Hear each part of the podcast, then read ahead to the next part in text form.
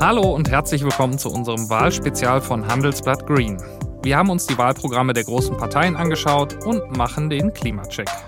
Mein Name ist Kevin Knitterscheid und als Gast begrüße ich in dieser Folge Carsten Träger. Er ist umweltpolitischer Sprecher der Bundestagsfraktion der Sozialdemokratischen Partei Deutschlands. Herr Träger, freut mich, dass Sie dabei sind. Grüß Gott und hallo.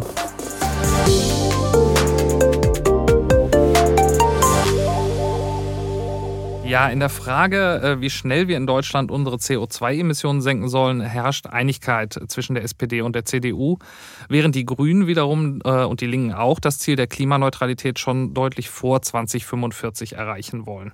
Sie orientieren sich da noch an der Vorgabe des Bundesverfassungsgerichts. Äh, was macht Sie so sicher, dass uns noch so viel Zeit bleibt? Also ich habe überhaupt nichts dagegen, auch schon schneller äh, klimaneutral zu sein. Ich habe nur die Befürchtung, dass das alles wesentlich schwieriger wird, als es sich vielleicht so mancher jetzt darstellen traut äh, im Bundestagswahlkampf. Ich mache gern so ein Beispiel. Ähm, ich war mal in meiner kommunalpolitischen Laufbahn Aufsichtsrat bei unseren Stadtwerken hier. Und da war es halt dann der Fall, dass wir einen Bus unserer Flotte pro Jahr erneuert haben. Ähm, das kann man jetzt auch mit viel Geld natürlich schneller machen, also natürlich dann mit sauberen Antrieben. Aber zurzeit ist es ja gar nicht möglich, gibt es Lieferengpässe. Und deswegen bin ich immer so ein bisschen vorsichtig mit den großen Versprechungen, dass wir das alles viel, viel schneller schaffen. Ich würde sagen, lassen Sie uns so kraftvoll wie nur irgendwie möglich anfangen und unterwegs dann auch nicht nachlassen. Und wenn wir dann früher fertig sind, umso besser. Können Sie sich denn vorstellen, äh, das Ziel doch nochmal ambitionierter zu formulieren, wenn beispielsweise ein möglicher Koalitionspartner das zur Bedingung macht? Also wie gesagt, ich habe ja gar nichts dagegen, auch 2040 klimaneutral zu werden. Also von daher kann ich mir das durchaus vorstellen. Aber ich bin schon ein Freund dessen, dass man realistisch ins Leben blickt und dass wir dann auch keine Versprechungen machen, die wir nicht halten können. 2020-Ziele haben wir am Ende des Tages auch noch erreicht. Da hat Corona eine kleine Hilfe geleistet, wenn man das überhaupt irgendwas Positives an dieser Pandemie finden kann. Aber ich würde mal sagen, vielleicht äh, wenige Prozent, drei, vier, fünf Prozent maximal. Den Rest haben wir schon auch sozusagen aus eigener Kraft geschafft. Und das ist meine Herangehensweise auch mit Blick auf die Zukunft. Ich akzeptiere, dass das Verfassungsgericht gesagt hat, guckt mal nach 2030, dann müsst ihr den jungen Leuten äh, sagen, was ihr dann vorhabt. Und das haben wir jetzt gemacht, das nachgesteuert und jetzt lassen Sie uns loslegen. Ein Baustein der SPD-Klimapolitik soll ja sein, den Ausbau der erneuerbaren Energien deutlich zu beschleunigen. Also das Ziel lautet, äh, dass wir uns bis 2040 komplett äh, aus klimaneutralen äh, Energieträgern versorgen können. Ähm, warum sind in den vergangenen Jahren dann die Ausbauzahlen stetig gesunken? Wo sehen Sie da jetzt im Moment Probleme und wie soll die Wende gelingen? Also der Einsatz erneuerbarer Energien ist natürlich das Rückgrat unserer gesamten Politik und von daher ja zu einem ambitionierteren, zu einem deutlich schnelleren Ausbau, als wir ihn bisher haben. Also wenn wir in Zukunft mit Strom äh, Auto fahren und wenn wir in Zukunft mit Strom heizen, dann ist klar, dass der Strombedarf massiv steigen wird und das muss natürlich sauber produzierter Strom sein, sonst wäre das Ganze ja eine Übung rein für die Galerie. Und also deswegen stehe ich komplett hinter dieser Aussage, dass das der Ausbau der Erneuerbaren das Herzstück ist. Ist ja übrigens auch ein sozialdemokratisches Projekt von Anfang an gewesen. Ähm, wo hakt's? Ja, zum einen sind es äh, Genehmigungsverfahren. Das spricht Olaf Scholz ja auch immer wieder an, dass wir da, ähm, was Windkraftanlagen geht, äh, unakzeptable sechs Jahre haben. Das äh, unterstreiche ich. Da äh, müssen wir schneller werden. Ähm, wir haben aber auch das Problem bei mir hier in Franken, Bayern, äh, dass wir immer noch die 10H-Regel haben, die quasi unmöglich macht, dass wir neue Windräder bauen. 10H äh, heißt zehnmal die Höhe des Windrads, das ist das H, muss der Abstand zur Wohnbebauung sein. Und wenn man sich mal den Spaß macht und um die Gemeinden in Bayern so einen Zirkel schlägt, so einen Radius, äh, dann kommt mir eben raus, dass es eigentlich keinen Ausbau mehr geben kann. Und das ist inakzeptabel. Und ich persönlich bin auch ein Freund davon, dass wir deutlich mehr Solar, Photovoltaik und Solarthermie auf die Dächer, aber wenn es nach mir geht, auch auf die freie Fläche bringen. Ein Thema begleitet den Wahlkampf wie kein anderes. Nachhaltigkeit. Und es ist klar, dieses Thema wird bleiben und in den nächsten Jahren noch wichtiger werden. Das sieht man nicht nur an den Umfragen, sondern auch daran, wofür die Menschen ihr Geld ausgeben. Über 70 Prozent ziehen nachhaltige Produkte vor. Mein Name ist Carsten Kahl. Ich leite das Wealth Management und Private Banking bei der Hypo Vereinsbank. Wir haben schon vor 15 Jahren angefangen, Investments in nachhaltige Firmen, Fonds und andere Geldanlagen zu beraten und dafür viele Auszeichnungen erhalten. Denn wir wissen, es geht nicht nur um Rendite, es geht auch um Sinn. Jeder, dem das Klima am Herzen liegt, kann durch die eigene Geldanlage ganz konkret dazu beitragen, dass sich die Wirtschaft schnell in Richtung Klimaneutralität bewegt. Mein Team und ich kennen Dutzende spannende und nachhaltige Anlagemöglichkeiten. Wir beraten Sie gern, persönlich und auf unserer Website unter hvb.de.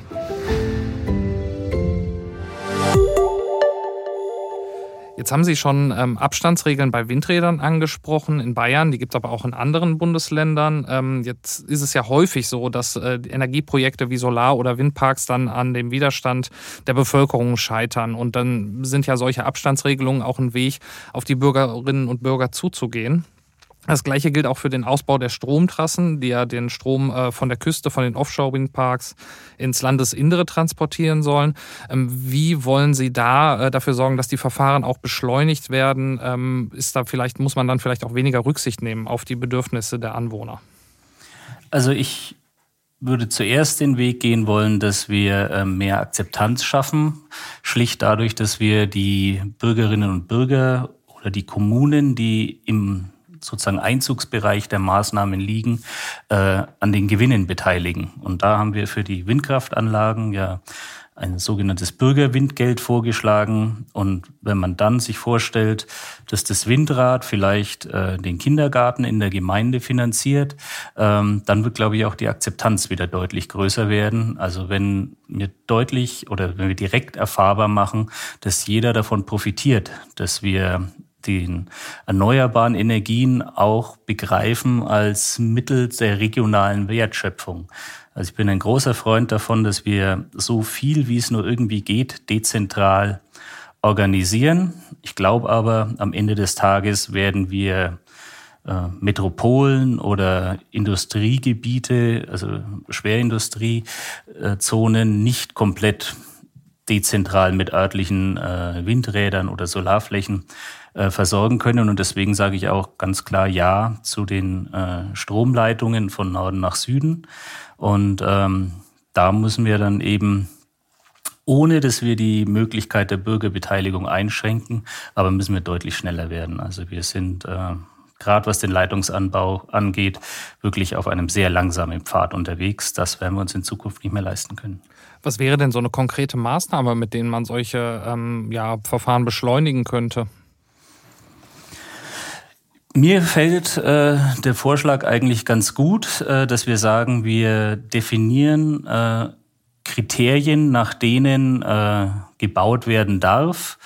Und äh, wenn diese Kriterien gegeben sind, das kann man wesentlich schneller abprüfen, dann äh, gibt es Baurecht. Und ähm, was wir bisher haben, ist eine individuelle äh, Betrachtung des Einzelfalles, wo dann jedes Mal alle Kriterien abgeklopft werden. Und äh, ich würde das, oder ich finde den Vorschlag gut, dass man das Verfahren sozusagen vom Kopf auf die Füße stellt äh, und andersrum herangeht, dass wir sagen, wir diskutieren einmal den Kriterienkatalog, einigen uns darauf und ähm, dann ist eben dort äh, Baurecht möglich. Heißt aber nicht, dass man nicht noch, äh, wenn man Bedenken hat, dass die Kriterien nicht eingehalten werden, nicht dagegen klagen kann. Aber davon verspreche ich mir schon eine deutliche Beschleunigung. Ja, um Geschwindigkeit soll es auch im nächsten äh, Block unseres Gesprächs gehen, äh, nämlich bei der Schnellfragerunde. Und okay. zwar werde ich Ihnen jetzt äh, sechs Fragen stellen, die Sie entweder mit Ja oder Nein äh, beantworten. Und ähm, sind Sie bereit? Ich bin bereit. Kohleausstieg 2030, ja oder nein? Nein, aber von mir aus gerne, wenn es schneller geht. Kommt nach dem Kohleausstieg auch der Ausstieg aus dem Erdgas? Ja. Wasserstoff oder Batterieauto? Batterieauto. Verbot von Verbrennungsmotoren, ja oder nein? Nein, ich glaube, das wird nicht nötig sein. Das wird sich von selbst regeln. Autofreie Innenstädte, ja oder nein? hängt davon ab, aber Tendenz ja. Inlandsflugverbot, ja oder nein? Nein.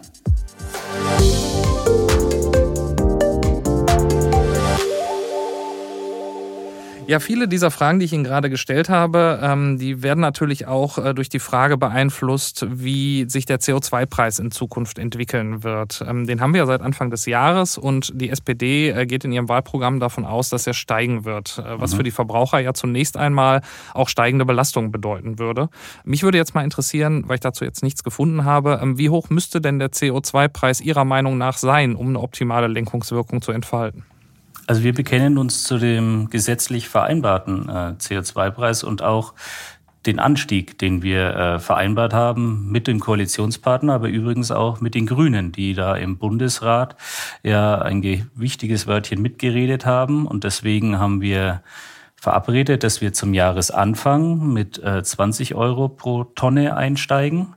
Und ähm, jetzt in den nächsten Jahren schrittweise ihn ansteigen lassen. Das ist allerdings ein langsamerer Aufwuchs, als ihn jetzt äh, CDU oder auch Grüne fordern. Und ähm, wir sagen bewusst, wir wollen einen langsamen Anstieg haben. Denn einerseits ist es gut, ein Signal zu haben, Leute, äh, ihr müsst euch mal so langsam aber sicher umstellen, denn der Verbrauch von CO2 oder klimaschädliches Verhalten muss einen Preis haben. Aber auf der anderen Seite sagen wir auch, solange es noch nicht die Alternative gibt, also das heißt, solange ich hier noch keine günstigen E-Autos habe oder solange es auch keinen gut ausgebauten öffentlichen Personennahverkehr gibt, ähm, wenn so lang kann ich nicht äh, mit sprunghaften äh, Steigerungen des CO2-Preises arbeiten. Das würde nur dazu führen, dass die Leute, die nicht so viel Geld in der Tasche haben, ähm, dann von Mobilität abgeschnitten werden. Also dass sie sich kein Auto mehr leisten können. Und darum geht es uns nicht, sondern wir wollen, dass es eine saubere Mobilität gibt. Aber Mobilität gehört zum Leben dazu. Also nicht keine Mobilität, sondern saubere. Und deswegen müssen erst die Alternativen her und danach äh, kann man darüber reden, dass man auch den CO2-Preis deutlich anhebt. Jetzt haben wir einen sanften Anstieg, der ist auch richtig. Denn wir gehen davon aus, dass sich nicht jeder morgen ein neues Auto kauft. Aber wenn man sich ein neues Auto kauft, dann sollte man sich eben die Antriebsart genau anschauen, weil man weiß, okay, es wird langsam, aber sicher teurer. Das ist jetzt ähm, natürlich eine Möglichkeit, äh, diese, diese steigenden Belastungen sozial abzufedern. Die Grünen, die haben da auch einen anderen Vorschlag und sagen beispielsweise, man müsste ähm, insbesondere Geringverdienern auch den Kauf eines E-Autos noch äh, stärker subventionieren, als man das bisher macht. Wären Sie für sowas auch offen? Naja, ich finde halt einfach, dass die Grünen da ähm, nicht ganz ehrlich sind. Also wir haben das ja auch durchrechnen lassen. Wie viel Geld, wie hoch muss der CO2-Preis sein und wie viel Geld muss man dann zurückgeben? Und am Ende soll es eine Operation sein, die irgendwie eine Umschichtung ist. Linke Tasche, rechte Tasche. Das ist entweder ein mehr oder weniger äh, Blendmanöver. Man macht was und tut gleichzeitig die Folgen wieder rausnehmen. Oder äh, wenn es dann aber ernst gemeint ist, dann führt es eben dazu, äh, dass die Berechnungen oft nicht stimmen. Also wir hatten nicht die 75 in den Berechnungen, sondern 80 Euro zurückgeben. Und dann haben mich viele Leute angerufen und haben gesagt, also Herr Träger, das äh, geht doch einfach nicht auf. Wenn Sie den CO2-Preis so und so hoch anheben, dann bedeutet das für uns so und so viel Mehrbelastung auf Heizöl und Benzin. Und dann äh, kriegen wir das durch ihre Klimaprämie oder bei den Grünen heißt es, glaube ich, Klimageld, äh, nicht wieder zurück. Und ähm, ich glaube, das ist nicht das richtige Herangehen, das so zu lösen. Deswegen haben wir uns für den Weg eines sanft ansteigenden CO2-Preises entschieden. Da weiß jeder, woran er ist und überfordert gleichzeitig die Menschen nicht. Jetzt ist ja äh, der Klimaschutz und die steigenden Belastungen nicht nur für Verbraucher ein Thema, sondern auch äh, für die Unternehmen wird die grüne Transformation sehr teuer werden. Ähm, jetzt gibt es eine Studie von der Unternehmensberatung McKinsey, die kürzlich veröffentlicht wurde und demnach äh, werden allein in Deutschland bis 2045 rund eine Billion Euro an zusätzlichen Investitionen fällig. Ähm, an Sie die Frage, wer soll das am Ende bezahlen? Naja, äh in letzter Konsequenz wir alle kurzfristig natürlich die Unternehmen und ihre Anteilseigner, äh, die äh, in Transformation investieren. Also es ist, äh, glaube ich, für die allermeisten von uns klar, dass wir diesen Wandel anpacken müssen. Und ähm, das geht nur, wenn wir alle Bereiche des gesellschaftlichen und auch des wirtschaftlichen Lebens anschauen. Und dazu gehört dann eben auch die Schwerindustrie oder die chemische Industrie oder wir haben gerade schon über den Bereich Mobilität gesprochen. Überall müssen wir auf saubere Energie umsteigen. Und es ist schon richtig, dass dieser Umstieg gerade für Unternehmen große Investitionen bedeutet. Aber deswegen haben wir zum einen äh, einen Carbon Leakage Schutz vereinbart. Ähm, übersetzt heißt es so viel, wir unterstützen äh, Unternehmen, die im internationalen Wettbewerb stehen, äh, eben an anderer Stelle, damit sie nicht durch die zusätzlichen Kosten äh, diesen Wettbewerb verlieren. Also da helfen wir als Steuerzahler ähm, und als Staat. Und ähm, zum anderen glaube ich langfristig gesehen, werden die Unternehmen im Wettbewerb in Zukunft führend sein, äh, die diesen Transformation, die diesen Wandel durchlaufen haben.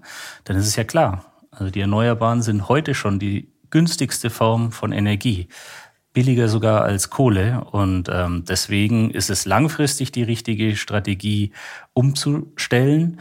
Aber dieses Umstellen wird uns viel abverlangen. Lassen Sie uns gern bei einem konkreten Beispiel bleiben. Ähm, ich berichte viel über die Stahlindustrie und äh, hier rechnet die Branche mit Mehrkosten in Höhe von 30 Milliarden Euro, um bis 2050 den Wechsel von Kohle auf Wasserstoff zu finanzieren. Ähm, davon werden ungefähr 10 Milliarden schon bis 2030 benötigt. Das heißt, das wäre auf jeden Fall auch ein drängendes Thema für die kommende Bundesregierung. Wie viel äh, sollte oder kann auch der Steuerzahler aus Ihrer Sicht dabei zusteuern von diesen 30 Milliarden bis 2050? Also ich gebe Ihnen recht ähm, und das ist ja genau der Punkt, äh, weil wir am Anfang darüber gesprochen haben, werden wir das nicht alles bis 2040 schaffen. Sie sagen gerade ganz richtig, äh, die Stahlindustrie äh, braucht ein bisschen länger vielleicht. Äh, gleichzeitig haben wir aber den Bedarf jetzt und deswegen habe ich ja vorhin gesagt, müssen wir so schnell wie möglich anfangen und lassen Sie uns nicht über ein Jahr oder fünf Jahre hinten raus diskutieren. Ich bin dafür, dass wir so schnell wie möglich machen, aber wir dürfen eben auch niemand überfordern, denn wir haben auch international eine Vorbildfunktion. Wir sind das Land der Energiewende und wenn wir diese Energiewende hinkriegen ähm, und dabei nicht unseren Wohlstand verlieren und nicht Massenarbeitslosigkeit haben, dann werden uns andere Länder auf dem Weg auch folgen. Ähm, wenn wir es nicht schaffen, dann äh, werden uns eben der Rest der Welt nicht folgen. Und das wäre eine katastrophale Nachricht fürs Klima. Um Ihre Frage zu beantworten, wir müssen da bei der Schwerindustrie tatsächlich äh, den Schwerpunkt mit der Wasserstoffversorgung setzen. Also Wasserstoff ist so ein bisschen das flüssige Gold und äh, irgendwie finden ihn alle toll. Aber er hat heute noch das Problem, dass er viel zu teuer ist. Also man braucht wahnsinnig viel sauber erzeugten Strom, damit am Ende eine Kilowattstunde äh, im Verbrauch auch rauskommt. Und das sind aber die einzigen Wege, die die Schwerindustrie gehen kann, wenn man so einen Hochofen heizen will, der bis jetzt eben mit Kohle und mit anderen Technologien betrieben wird, dann wird das der einzige Weg sein über Wasserstoff. Und ähm, deswegen glaube ich, dass wir den teuren Wasserstoff, den wir jetzt haben oder den wir bald haben werden, zunächst in der Schwerindustrie einsetzen werden. Und dann ähm, müssen wir gucken, dass wir immer mehr davon bekommen und dann können wir ihn auch langsam äh, im Verkehr einsetzen. Aber das wird noch eine Weile dauern, bis wir soweit sind. Ja, damit kommen wir auch schon fast zum Ende. Ähm, ich habe noch eine Abschlussfrage für Sie, Herr Träger, die wir all unseren Gästen stellen und äh, für deren Beantwortung haben Sie 30 Sekunden Zeit. Die Abschlussfrage lautet, warum sollte man gerade die SPD wählen, um das Klima zu retten? Weil wir den Menschen äh, reinen Wein einschenken, dass wir jetzt am Beginn, Beginn eines Jahrzehnts des Wandels stehen. Wir haben aber auch einen klaren Plan vorgelegt, äh, wie wir diesen Wandel schaffen werden. Und das geht eben nur, indem wir soziale Gerechtigkeit, gute Arbeitsplätze und Klimaschutz gemeinsam verbinden. Damit äh, danke ich Ihnen für das Gespräch, Herr Träger, und äh, wünsche Ihnen alles Gute. Herzlichen Dank, alles Gute für Sie. Jetzt begrüße ich Lisa Göldner. Sie ist äh, Politikexpertin bei der Nichtregierungsorganisation Greenpeace und wird die Position der SPD äh, für uns einordnen. Hallo, Frau Göldner. Hallo, Herr Kitterscheid. Ja, der Herr Träger hat gesagt, die SPD äh, schenkt den Wählern reinen Wein ein. Ähm, den Grünen hat er zeitweise Unredlichkeit vorgeworfen. Halten Sie das für gerechtfertigt? Also ich denke, wenn ich mir das Wahlprogramm der SPD ansehe und auch was Herr Träger vorgetragen hat, in dem Wahlprogramm der SPD steht wirklich einiges drin für den Klimaschutz, gerade dass sie auch so besonders auf den Ausbau der erneuerbaren Energien setzen, den so massiv vorantreiben wollen, das ist unglaublich wichtig. Aber es gibt auch Punkte, die ich für sehr problematisch halte.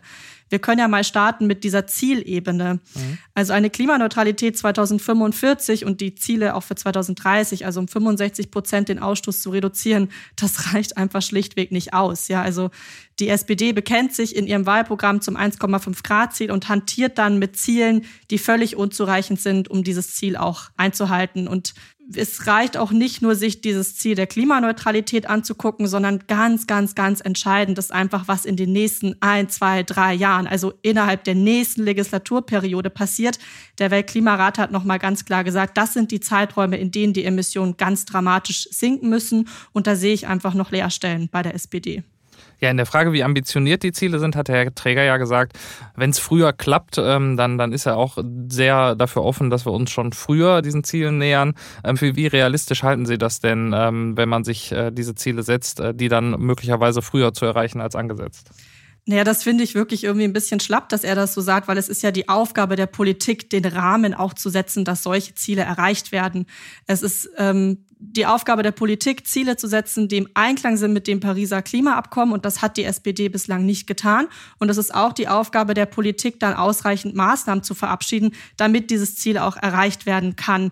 Also die Politik hat da schon einen größeren Rahmen und einen größeren Einfluss, als Herr Träger da suggerieren möchte. Jetzt möchte die SPD, Sie haben es gerade schon gesagt, ja die, äh, den Ausbau der erneuerbaren Energien in der Zukunft deutlich beschleunigen. Als äh, Maßnahme dafür hat der Herr Träger gesagt, er möchte gerne die Genehmigungsverfahren für Bauprojekte beschleunigen. Ähm, wie schätzen Sie dieses Vorhaben ein und äh, werden wir das hinkriegen? Ja, Herr Träger hat da wirklich die großen Hürden beim Ausbau der ähm, erneuerbaren Energien benannt. Und ich finde, da hat die SPD auch wirklich ähm, gute Lösungen zu bieten. Im Gegenzug aber, und das ist einer der Punkte, die ich problematisch finde, wenn es um den Ausstieg aus den Fossilen geht und ganz konkret aus der klimaschädlichen Kohle, ähm, das ist einfach ja, eine, eine Lücke im SPD-Wahlprogramm. Diese Rechnung geht nicht auf, denn wir müssen eben auch raus aus den fossilen Energien, sprich der Kohle. Und am Kohleausstieg 2038 festzuhalten, wie Herr Träger das getan hat und wie auch der ähm, SPD-Kanzlerkandidat Olaf Scholz das nach wie vor tut, diese Rechnung geht eben nicht auf. Ja, wir können das 2030 Klimaziel, das die Bundesregierung jetzt beschlossen hat, auf Druck der Bundesregierung, an dem die SPD festhält, nicht erreichen ohne einen Kohleausstieg 2030. Es gibt kein einziges Szenario, das zeigt, wie es ohne einen schnelleren Kohleausstieg möglich ist. Und ich finde, das ist eine Realität, der muss die SPD ins Auge sehen und diesen Wandel muss sie auch ganz aktiv gestalten. Ja, Frau Goldner, ich danke Ihnen für Ihre Einschätzung. Vielen Dank. Und das war das Handelsblatt Green Wahlspezial mit der SPD. Alle Folgen finden Sie auf handelsblatt.com und überall dort, wo es Podcasts gibt. Wenn Sie noch Fragen, Themen oder Anregungen für uns haben, freuen wir uns über Ihre Mail an green@handelsblatt.com. Bis zum nächsten Mal und tschüss aus Düsseldorf.